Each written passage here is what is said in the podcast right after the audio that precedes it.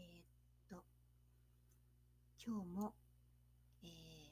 リスナーの皆さんと一緒に私がいただいた恵みを分かち合えたらとても嬉しいです。えーっと、今日はですね、あ、きど今日と言っていいのか、あのー誠実の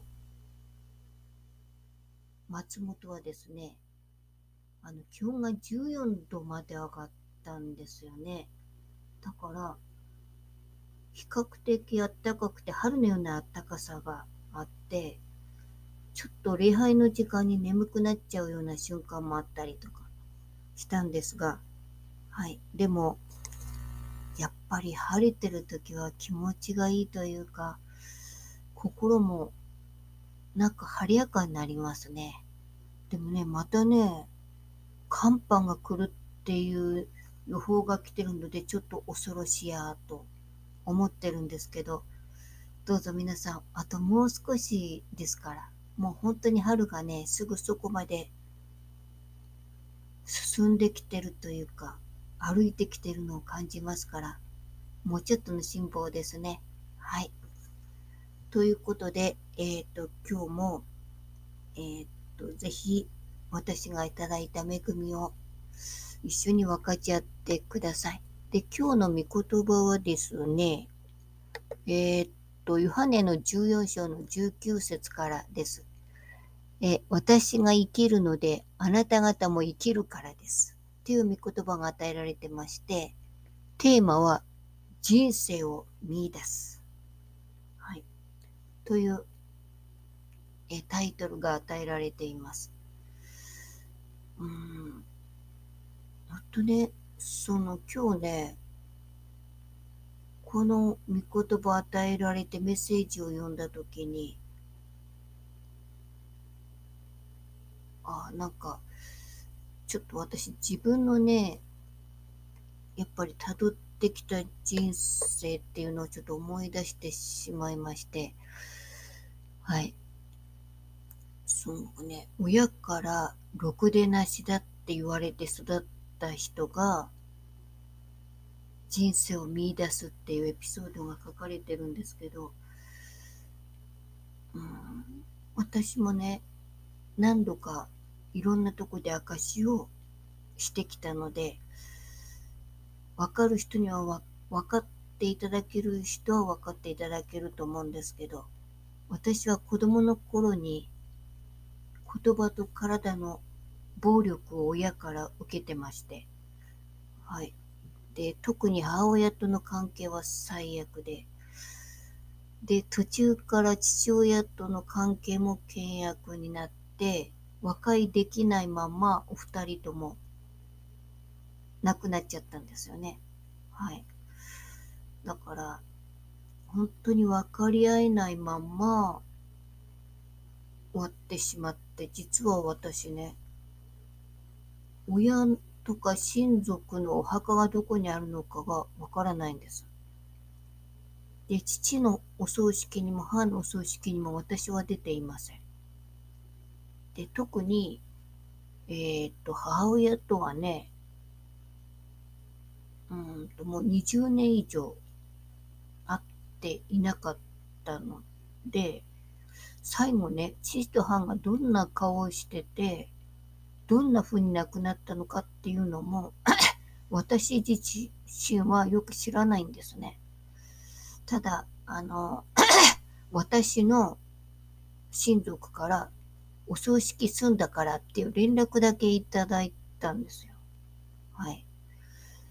だから、ああ、死んだんだなっていうのは電話で分かったんですけど、もう年老いた両親の顔が私は見てないのでわからないですね。で、あの、両親がね、離婚した時妹はね、中学2年生だったので、私の中では中学2年生までの妹の顔は記憶にあるんですけど、今現在はどんな顔をしてるのかっていうのは全く合っていないのでわからないです。はい。まあ、それはさておき、えーっと、ほんと今、母から言われた言葉で思い出すことはいくつかあるんですけど、まあその中の一つですが、小学校2年生の時にね、あの、初めて、その音楽の本、教科書をもらって家で気持ちよく歌ってたんですね。練習をしてたっていうか。そしたらね、母親が掃除をしてる手をふっと休めて肩越しに下手くそ。この一言を私に浴びせて、あとニヤニヤしながらまた掃除を始めたんです。はい。そういう記憶が残ってます。だから、その時の記憶がせいなのか、私は人前で歌を歌えなくなりました。カラオケボックスに行っても歌おうよって言われても私は拒絶反応を起こしてしまいます。はい、そういうトラウマがいくつかあるんですけどね。あと、母親からは死ね、とっとと死ね。そういう言葉を何度も浴びせられながら、お風呂の水の中に首を突っ込まれたりとかね。やっぱりそういう経験もあって私はずっとシャワーも浴びれずにいました。特に夕方暗くなってからシャワーを浴びるのが恐怖で、あの、シャワーの水が体に当たった途端に、なんか手の指で体をつつかれてるような、そんなね、感覚で、ものすごい恐怖で、殺されるっていうその思いが頭を駆け巡ってシャワー室を飛び出してしまう。そういう状況だったので、一人でシャワーを浴びることができません。はい。今はだいぶね、5時くらい薄暗がりまでは一人でシャワー浴びれるようにはなったんですけど、それ以降はやっぱり殺される恐怖心が蘇ってきて、シャワーを浴びれないんです、一人で。まあ、そういうトラウマがあります。これはね、私の発達障害の特性とはまた別ですね。あの、まあ、発達障害はね、親のしつけが原因じゃないよとは言われるんですけど、まあ、持って生まれた特性なのでと、それは親のしつけとは関係ないです。ただ、その親がね、家族が本人に対してどういう接し方をしてきたかっていうその接し方によってはトラウマとして心の傷が残ってずっと何十年経ってもその傷が癒えずに時々フラッシュバックを起こして精神的なに苦しめられるっていうそういう苦しみをや、えー、過去を背負っている当事者はいっぱいいます。はい、私の周りでも何人も。えー、まあ私の場合は両親の仲が冷めきっていて母親がそのストレスを私にぶつけてたっていうことがあるんですけど中にはね発達障害を抱えている子供のそのなんて言うんだろう、しつけというか教育というか、それに手を焼いて、ついつい、あの、イライラして子供に怒鳴ってしまった、叩いてしまったっていう、そういう、えー、虐待も実際起こっています。まあ、これはね、まあ、ある意味、その、親にもね、サポートが必要っていう、まあそういう問題もありますね。で、私が生まれた頃はまだ、その DV っていう言葉もない、DV っていう言葉もない時代ですから、夫婦喧嘩は血話話で全く相手にされなかったですしね。で、ストレスの持っていきようがないし、で、えー、っと、女一人で子供を育てていくことは今よりももっと困難で、だから、すべての自分の中の怒りも憎しみも全部自分の心の深くに押し隠して我慢して夫婦生活を送っているという。まあ、昔の女性はみんなそうでしたよね。夫に仕えるのが女の美徳だって言われてた時代だから。でもその歪みが、やっぱり弱いところに行ってしまうっていう。はい。まあ、そういう事例というのは、多分あちこちにたくさんあったんだろうなと思います。今の時代ほど虐待っていうことにみんな目を向けてくれていなかったので、はい。で、私自身は、まあ、それでもね、やっぱり親に、そんな親でもすがっていかないと生きていけないから、逃げ出すこともできず。だけど、両親が離婚してね、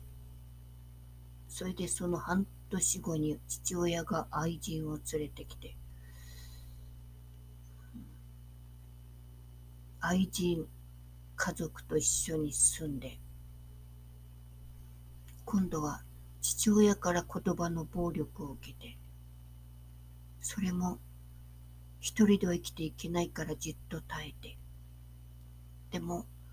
大学卒業と同時に逃げるように東京に就職して、だけど、心が育ってないから、社会不適応を起こして、1年で解雇されて、えー、共同学者っていうところに勧められて入って、そこで20年。はい。っていう形で、えー、過ごしてきたというか、まあ、共同学者っていうのは、まあ、ネットで検索していただければわかるんですが、あの、塩、あの、長野県の小谷村の、あ、仮想の村ですね。そこに、えー、っと、半、半世紀前に、家族、福祉的家族集団っていう、そういった、まあ、施設ではなく家族っていう形での、そういう、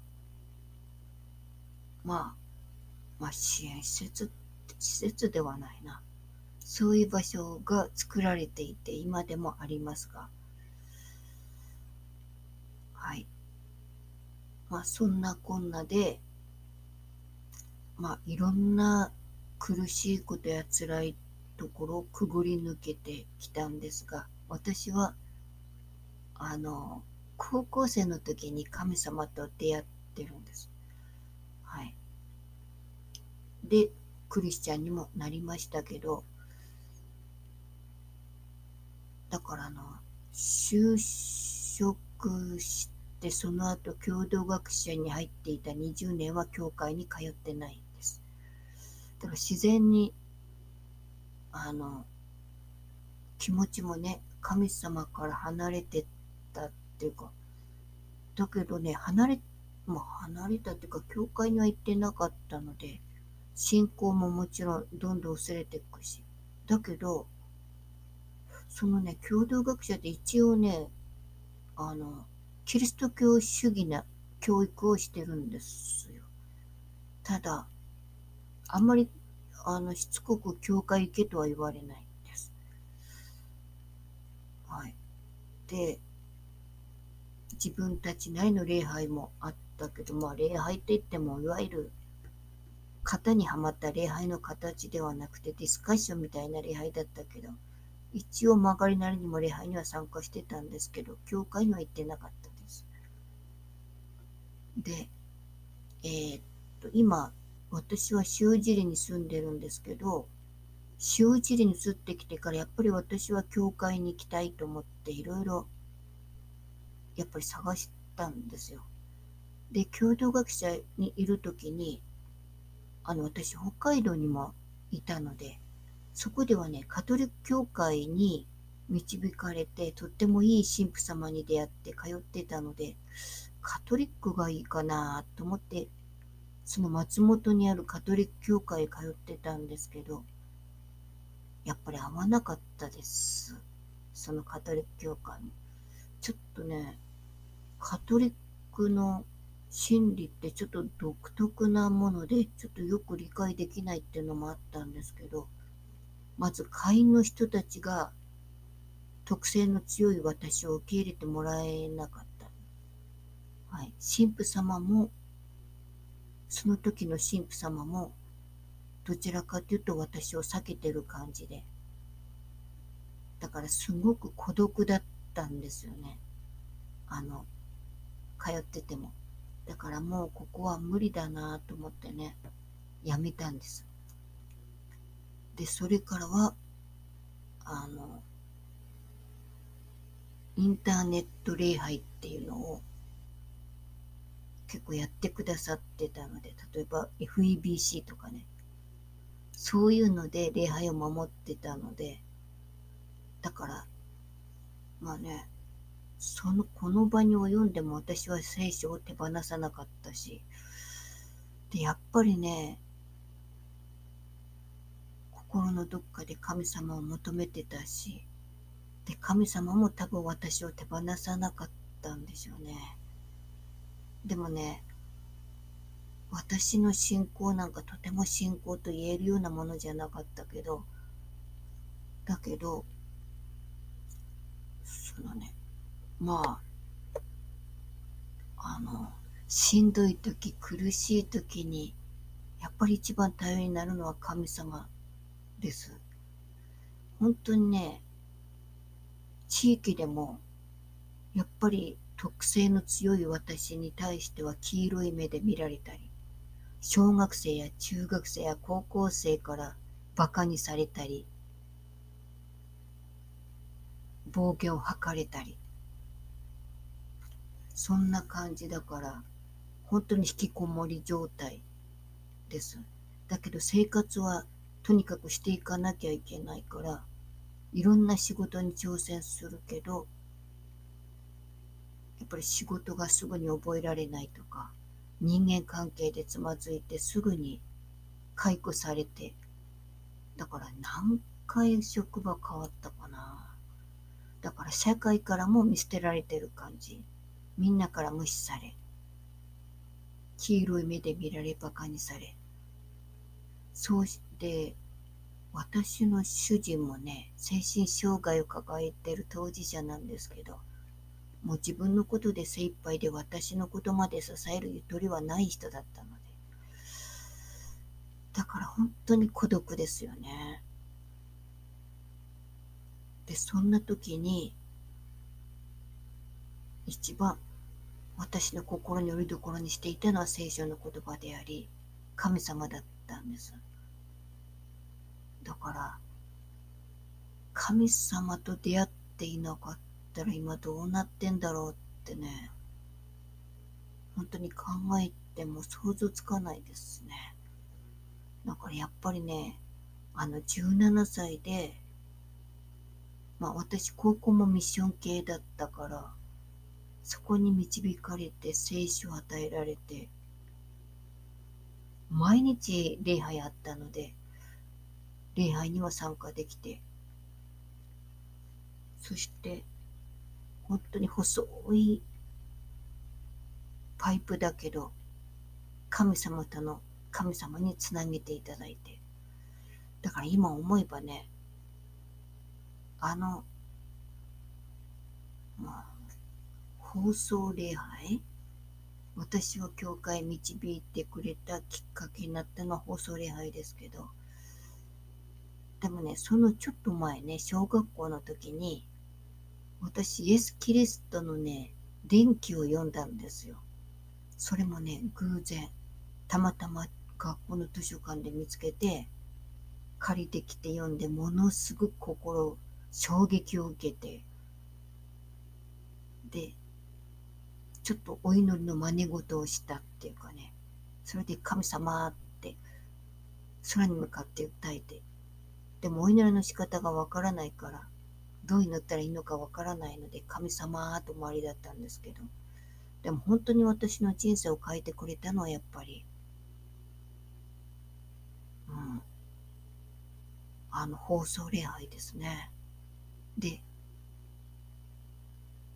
神様私もあなたを信じたいって言って教会に導かれて洗礼を受けて、あの時期ですよね、私に新しい人生を与えてくれたっていうか。本当ね、私自分の人生を振り返ると、本当に不思議で、神様の未計画っていうのを本当思うんですよ。私みたいなこんなね、それぞれの人間のために神様が私の人生計画っていうか私のための計画を本当にそれこそお腹にいる時から神様はそれを組み立ててくださって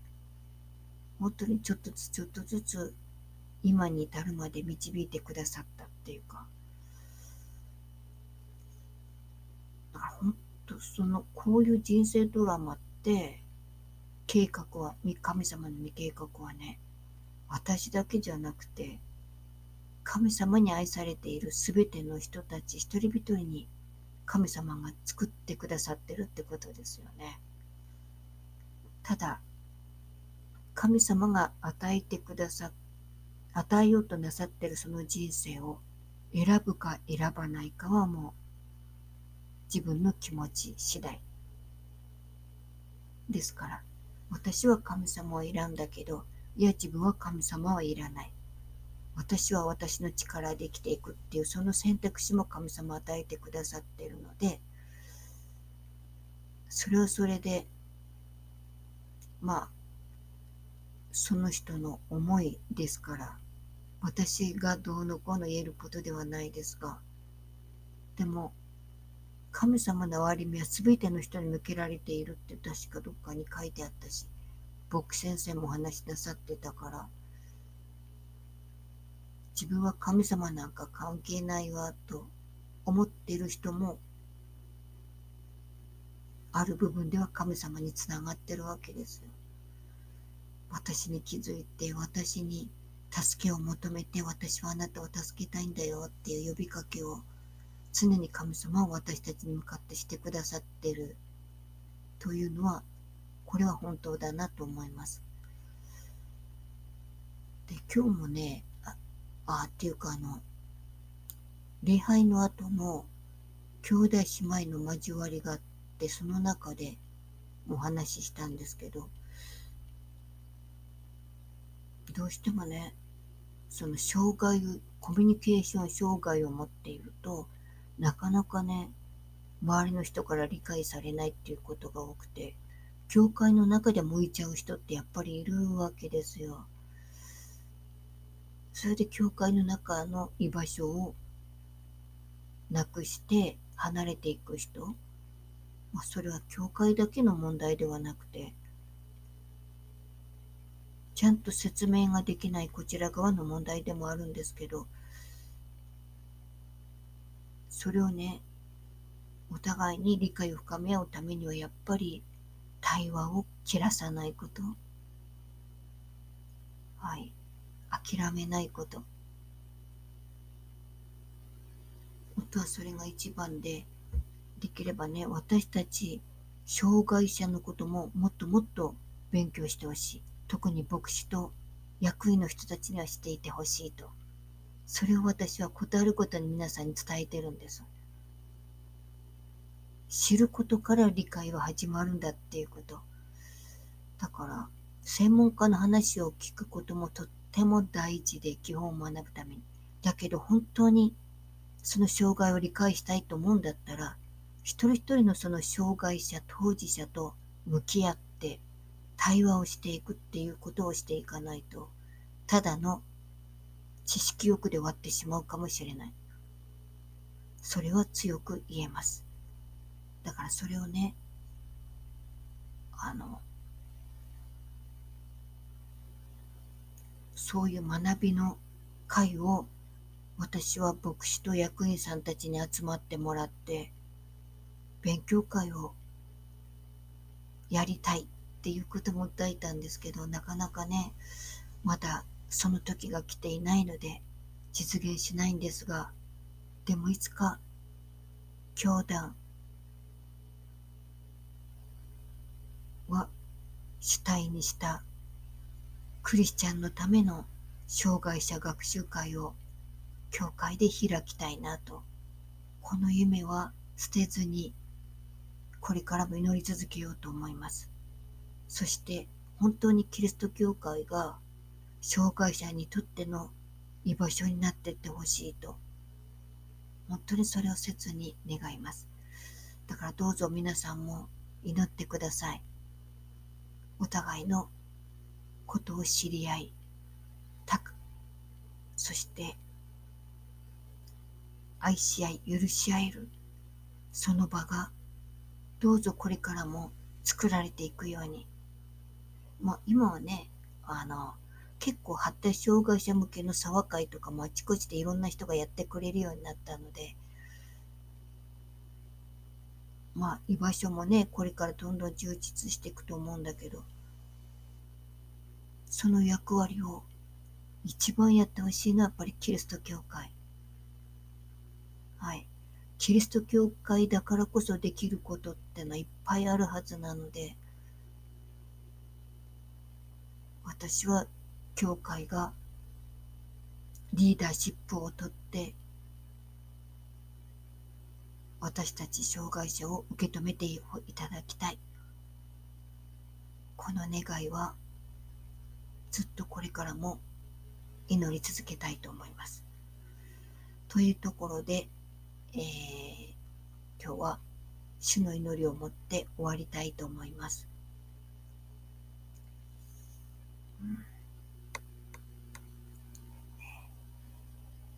天に増します。我らの父よ。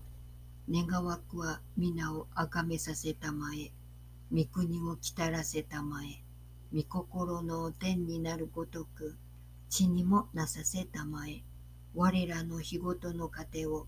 今日も与えたまえ。我らに罪を犯す者を我らが許すごとく、我らの罪をも許したまえ。我らを試みに合わせず、悪より救い出したまえ。国と力と栄とは限りなく汝のものなればなり。アーメン。